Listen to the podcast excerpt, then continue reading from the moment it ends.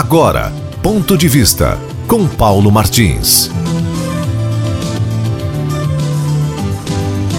A menina de 10 anos, estuprada pelo tio e que engravidou, já retornou ao seu estado, o Espírito Santo, após ter interrompida a gravidez inadequada, aliás, criminosa gravidez. Né?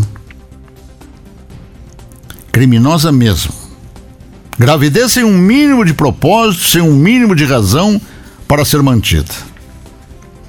Tão inocente, tão carente a coitadinha, que ao lhe ser solicitado um desejo, um desejo que gostaria de realizar, disse que o que mais queria era um sanduíche desses fast food que ela nunca havia comido. Vê-se a carência da coitadinha.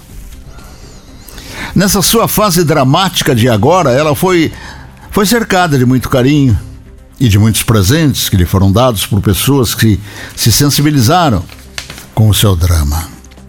Ela se transformou numa criança que necessitará, sabe-se lá por quanto tempo de sua vida, de atenções humanas, médicas, psiquiátricas, psicológicas e sabe-se lá do que mais será necessário para que se tente conduzi-la a um estágio normal de ser humano.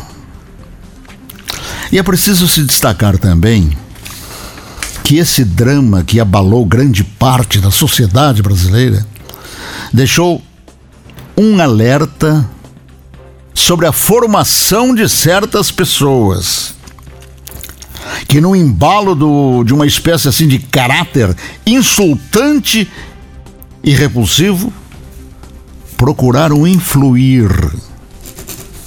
Certamente estimuladas por algo de que se conhece por alucinação para que a gravidez da menina não fosse interrompida.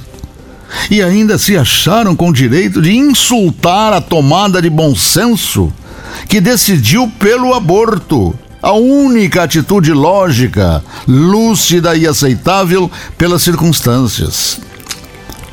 Após a torpeza de tentarem aumentar mais ainda o sofrimento daquela criança, na busca de impedir o aborto necessário, eis que surge uma providência imperiosa que o caso está a revelar altamente necessário.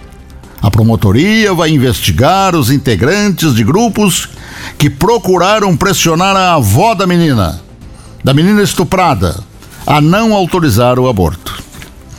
Essa investigação será mesmo necessária, pois esse tipo de ação revelou a existência de pessoas alucinadas e, como tal, perigosas para a sociedade.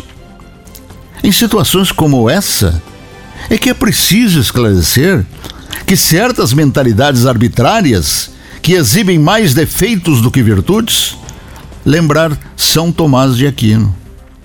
Lembrar São Tomás de Aquino, que através de seu grau de inteligência, preparo e formação, sempre pregou a crença religiosa não é e nunca deveria ser apoiada unicamente pela fé, mas também pela razão. Eu repito, a crença religiosa não é e nunca deveria ser apoiada unicamente pela fé, mas também pela razão. Tomás de Aquino. Correto. Mais do que certo. Pois se assim não fosse, por que que Deus teria criado a razão, hein? Criou para que seja considerada e que seja usada em muitos casos espantar a estupidez como essa de tentar impedir o aborto de uma menina de 10 anos estuprada. Ponto de vista com Paulo Martins.